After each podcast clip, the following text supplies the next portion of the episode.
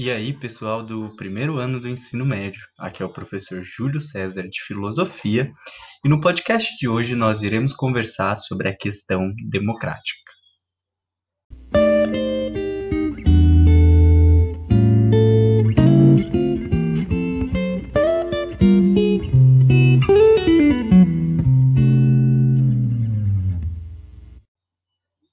Para começo de conversa, democracia significa poder do povo. Isso quer dizer que seu símbolo essencial é o fato de que o poder não se identifica e nem pertence aos ocupantes do governo, mas é sempre um lugar vazio que os cidadãos periodicamente preenchem com um representante temporário. A democracia permite que os, as diferentes partes da sociedade se manifestem. É o regime governamental que nós vivemos hoje. O Brasil é um Estado democrático de direito. Um direito difere de uma necessidade ou de uma carência e de um interesse. Necessidades, carências e interesses, além de individuais, podem ser conflitantes. Pelo contrário, um direito, atenção pessoal, um direito não é particular ou específico mas geral e universal, válido para todos os indivíduos e grupos, bem como para todas as classes sociais.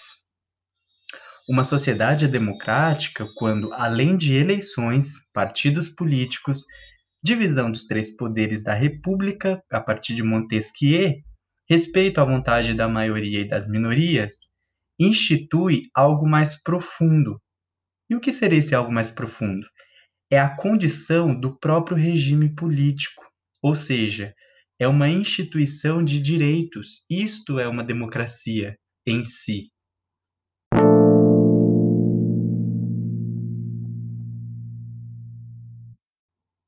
Agora falaremos sobre a criação de direitos. Ao inventarem a democracia, os, atenienses lá da antiga Grécia criaram ela como uma instituição de três direitos fundamentais. Primeiro, igualdade, que àquela altura significava, perante as leis e os costumes da polis, lembrem-se que polis é cidade-estado, que todos os cidadãos eram iguais, eles possuíam os mesmos direitos e deveriam ser tratados igualmente. Por isso, Aristóteles afirmava que a primeira tarefa da justiça era igualar os desiguais, seja pela distribuição de riquezas ou pela participação no próprio governo por parte dos cidadãos. O segundo direito, que também está nesse rol, é a liberdade, que significava que todo cidadão tinha o direito de expor os seus interesses e as suas opiniões, vê-los debatidos pelos demais e aprovados ou rejeitados pela maioria, e que a decisão tomada deveria ser pública. Por fim, o terceiro direito era a participação no poder. Significava que todos os cidadãos têm o direito de participar das discussões e deliberações públicas da polis, votando ou revogando decisões. Isso porque política não é uma questão técnica, como a questão da eficácia administrativa e militar, e também não é uma questão científica, um conhecimento específico sobre a administração e a guerra. Mas a política é uma ação coletiva. Atenção, a política é uma ação coletiva sobre os interesses e os direitos da própria polis. A sociedade democrática institui direitos pela abertura do campo social, a criação de direitos reais, a ampliação de direitos existentes e a criação de novos direitos, com isso, dois traços distinguem a atual democracia de outras democracias. Primeiro, é o único regime político que considera o conflito legítimo. Na democracia, nós temos a possibilidade de ouvir as diferentes partes. Isso é ser democrático, inclusive ouvir as partes conflitantes, ou seja, antagônicas, contrárias, tá, pessoal? E ela é a sociedade verdadeiramente histórica. O que significa? Significa que a democracia é fruto de seu tempo.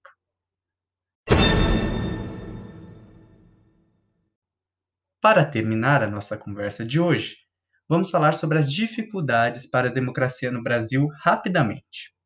Além do autoritarismo de Estado pelo qual nós já passamos durante o regime militar, há em nossa sociedade um autoritarismo social. Por quê? Porque a sociedade brasileira, ela hierarquiza as pessoas em inferiores, aqueles que obede obedecem, e superiores, aqueles que mandam. Nossa sociedade também é autoritária porque é violenta. E onde que aparece a violência da sociedade brasileira? No racismo, no machismo, na discriminação religiosa e de classe social, na desigualdade econômica, entre a, a, a outras coisas como as exclusões culturais e políticas. Então, a sociedade brasileira, polarizada entre a carência e o privilégio, não consegue ser uma sociedade verdadeiramente democrática. Espero que vocês tenham gostado da nossa conversa de hoje e eu encontro com vocês no próximo podcast.